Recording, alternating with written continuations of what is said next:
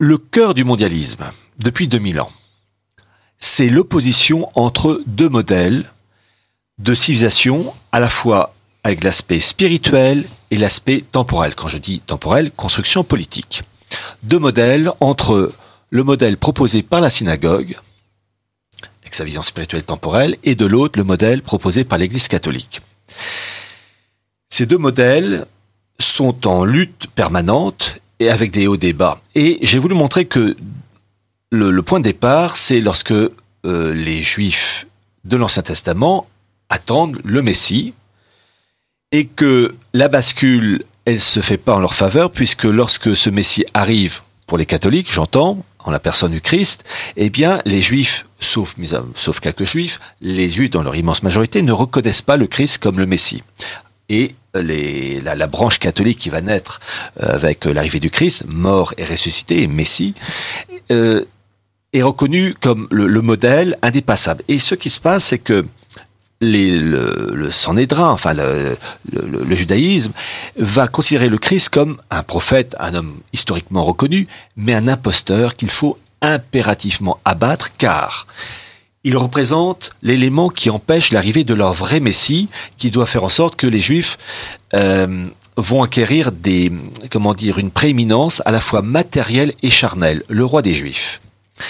Et dès l'Antiquité, il va y avoir une bataille farouche entre l'Église, son modèle spirituel et politique, et la synagogue. Et la synagogue va proposer un modèle, un contre-modèle qui est le noachisme. Noachisme, il y, en a, il y a sept lois euh, noachides.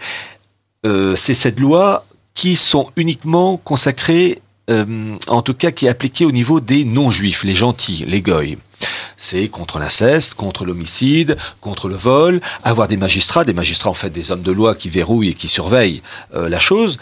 Mais l'élément clé dans les lois noachides, proposé donc comme modèle pour euh, gérer l'humanité à l'échelle planétaire, mais je précise les non-juifs, là je fais vraiment l'élément, les éléments factuels, c'est que vous avez dans les lois noachides la lutte contre le polythéisme. Dans le cas de judaïsme, vous avez un Dieu unique. Pareil dans l'islam. Dans le cas du catholicisme, la religion catholique est monothéiste, mais avec une caractéristique qui a été révélée par le Christ, c'est que la religion catholique est trinitaire, Dieu le Père, Dieu le Fils, Dieu le Saint-Esprit. Mais ça reste une religion monothéiste. Dans, euh, dans l'esprit du judaïsme, ce n'est pas une religion monothéiste, c'est une religion polythéiste euh, trithéiste, trois dieux, qu'il faut impérativement euh, faire disparaître. Et l'objectif des dirigeants de la synagogue et du judaïsme talmudique, c'est qu'il y ait de la part de l'Église catholique une réforme complète, de telle manière que l'Église puisse réintégrer la synagogue, qui est la seule entité spirituelle véritable pour permettre le retour de leur Messie. Et pour cela, il faut impérativement trois choses. Que le Christ ne soit plus le Messie, qu'il y ait l'abolition de la Sainte Trinité et que la Sainte Vierge Immaculée Conception passe à la trappe.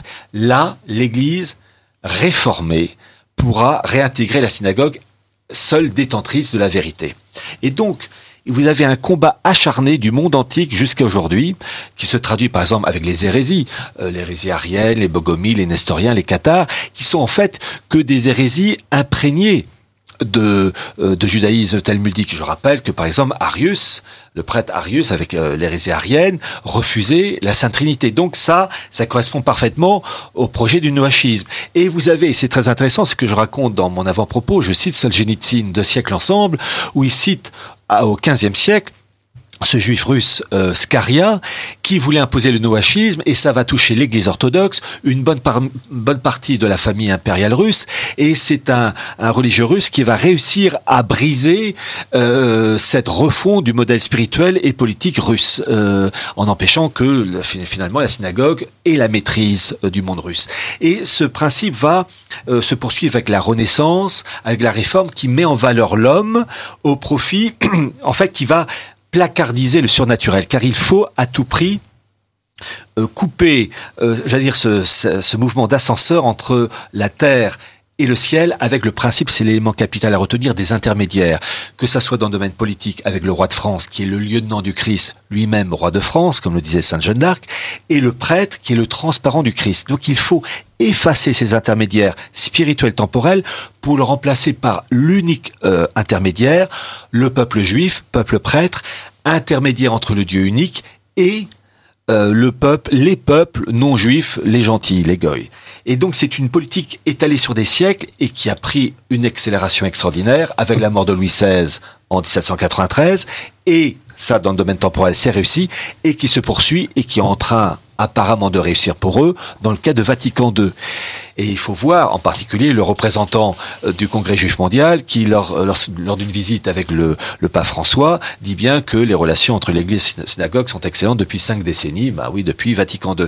Euh, voilà, c'est ça que j'ai essayé d'expliquer. Voilà, vous en parlez très bien. On va pas dévoiler toute l'intégralité de votre ouvrage Chronique du Mondial qui recoupe des écrits précédents, qui les complète, etc., en rappelant que les lois noachites ont été adoptées, adoptées le 26 mars 1991 par le Congrès des États-Unis dans le cadre de l'Education Day. Vous tapez sur Google US Congress Education Day 26 mars 1991 et dans le texte officiel, il est dit que c'est le socle de la société américaine. Voilà.